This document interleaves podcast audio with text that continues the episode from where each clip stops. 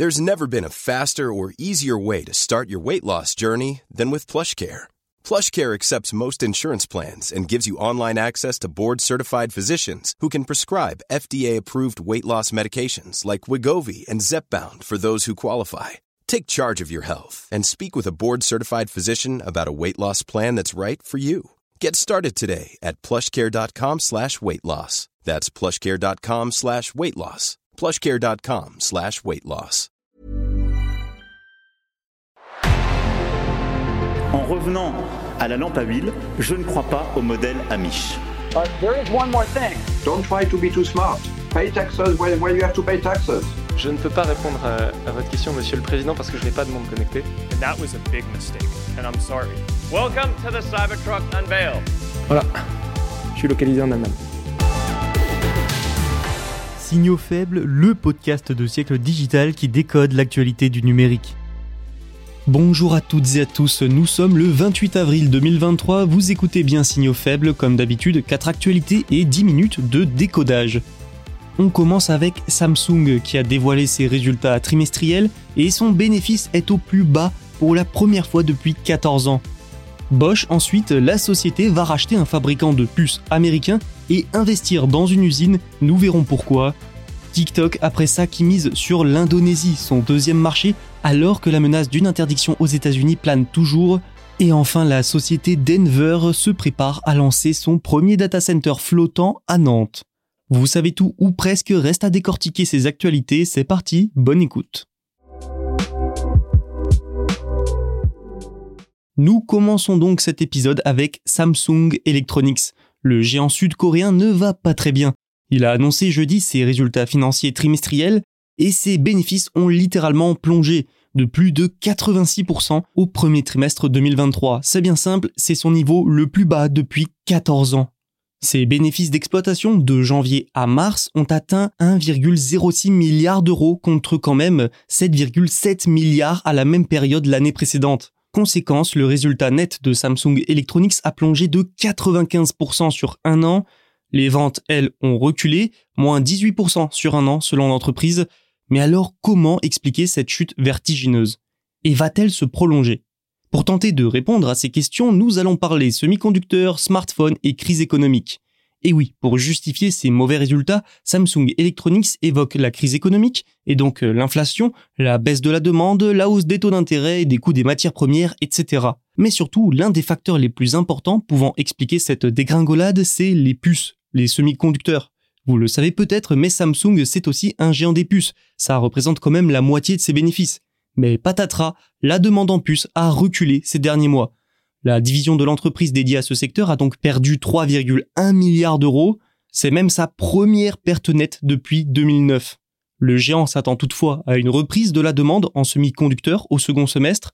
Pourquoi? Eh bien grâce à, notamment, une baisse des stocks chez ses clients. Il maintient donc ses investissements et ses projets à plusieurs milliards de dollars dans de nouvelles installations comme au Texas, des installations qui coûtent d'ailleurs déjà plus cher que prévu. Rappelons aussi que pendant la pandémie, le nombre d'achats d'objets électroniques qui contiennent des puces a explosé, résultat une demande supérieure à l'offre, une pénurie de puces et surtout des prix qui augmentent en flèche, donc des bénéfices records. Mais cette période faste est finie. Et avec la crise et l'inflation, la demande en produits électroniques diminue, ce qui impacte forcément la demande en puces. En avril, Samsung a aussi annoncé opérer une réduction de sa production de puces mémoire pour éviter un surstockage. Notons enfin l'importance de Samsung sur ce secteur. Le géant pèse lourd et influe sur le marché, donc ses résultats ont des conséquences et reflètent en grande partie l'état du marché. SK Inix, concurrent de Samsung dans les puces mémoire, a par exemple également annoncé des pertes trimestrielles records. Reste que pour le moment, les analystes prévoient une période avril-juillet encore plus difficile et n'excluent pas que Samsung connaisse ses premières pertes nettes depuis 2008 avant donc une reprise du marché des semi-conducteurs. Restons dans les semi-conducteurs justement avec Bosch, célèbre entreprise allemande spécialisée notamment dans les équipements électroménagers et automobiles. Elle va racheter le fabricant de puces américain TSI Semiconductor. L'objectif avec cette acquisition, c'est de développer son activité de semi-conducteurs en carbure de silicium. Mais le géant allemand ne s'arrête pas là. Après cette opération, il a déclaré qu'il investira 1,5 milliard de dollars pour moderniser l'usine de fabrication de TSI située en Californie. Ici, le but, c'est que dès 2026, les premières puces soient produites à base de carbure de silicium. Vous l'aurez compris, cet investissement, c'est aussi une nouvelle accélération de la fabrication de puces sur le sol américain. Une bonne nouvelle forcément pour les États-Unis, notamment pour le secteur automobile. Et oui, ce dernier a été l'un des plus touchés par la pénurie de semi-conducteurs de ces dernières années. Alors que la pénurie s'aggravait, la demande en voitures électriques, elle, augmentait, et les voitures, surtout électriques, nécessitent un nombre très important de semi-conducteurs. Donc pas de puces, pas de voitures. À l'heure de la transition vers l'électrique, c'est problématique. Pour vous donner une idée, une voiture avait en moyenne en 2021 1200 puces. Ça a doublé en 10 ans et ça continue d'augmenter. Les puces que l'usine de Bosch produira sont centrales donc pour les constructeurs automobiles. La société affirme que ce marché des SiC, les semi-conducteurs en carbure de silicium, a augmenté de 30% par an en moyenne. Ces puces offrent notamment une plus grande autonomie et une recharge plus efficace pour les véhicules électriques. Ces derniers perdent aussi jusqu'à 50% d'énergie en moins, durent plus longtemps et nécessitent moins d'entretien. Pas mal, non? Bon, ça c'est pour les bonnes nouvelles pour l'industrie automobile et la souveraineté et l'économie américaine. Mais pour Bosch, l'opération est très bonne aussi. Pour son activité déjà, le géant a besoin de puces. En en produisant, il sécurise sa chaîne d'approvisionnement et réduit ses coûts, sans oublier les revenus qui découleront de ventes éventuelles à des tiers. Bosch a tout de même précisé que le niveau final de l'investissement dépendra des subventions américaines. Hein. On en parle souvent dans ce podcast. Les États-Unis ont récemment adopté le Chips and Science Act, une loi qui prévoit plusieurs dizaines de milliards de dollars de subventions pour les entreprises qui viennent s'installer aux États-Unis sous certaines conditions. La multinationale allemande compte donc bien prendre une part du gâteau. Parlons de TikTok maintenant. Le réseau social chinois est sous le coup de tout un tas d'enquêtes dans plusieurs pays. Aux États-Unis, les Américains ont bien tenté aussi d'obliger ByteDance, sa maison mère, à vendre TikTok à une entreprise américaine mais ils n'ont pas réussi. Par conséquent, depuis des mois, des élus américains souhaitent tout simplement faire interdire le réseau social dans le pays. Vu le marché que ça représente, ça serait évidemment une très mauvaise nouvelle. Mais si je vous disais que de toute façon, TikTok survivrait, notamment grâce à son deuxième marché. Je parle ici de l'Indonésie, un marché lucratif grâce à TikTok Shop. TikTok Shop, c'est une fonctionnalité qui permet aux utilisateurs d'acheter des produits via un nouvel onglet appelé boutique son succès dans le pays asiatique a été fulgurant.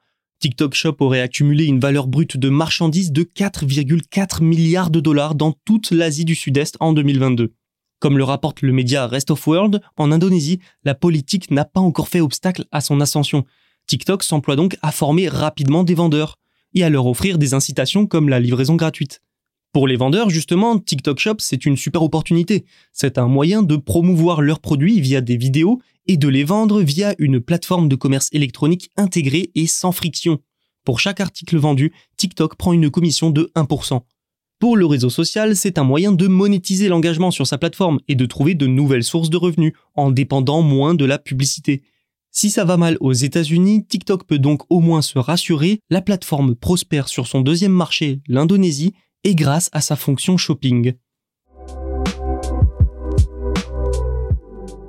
Direction la France, et plus précisément les quais de la Loire à Nantes, le quai Wilson pour être précis. Il devrait accueillir cette année un data center flottant. Flottant, vous avez bien entendu. La jeune société Denver installera d'ici la rentrée 2023 son premier démonstrateur. Elle a développé un data center flottant avec pour objectif une efficacité énergétique. Elle mise en réalité sur le froid naturel de l'eau. Il pourrait permettre de refroidir les serveurs, Forcément, dans ce cas-là, plus besoin de climatisation, comme c'est le cas pour les data centers classiques. Et qui dit pas de climatisation dit moins de consommation d'énergie et donc des économies d'énergie, d'argent. Mais ce data center est aussi modulable et déplaçable. Son impact sur le foncier est donc moindre. Enfin, la structure sera en partie alimentée par des énergies renouvelables. Le démonstrateur embarquera 4 baies informatiques avec une puissance pouvant aller jusqu'à 200 kW. Ce premier test doit permettre de mesurer la viabilité du système.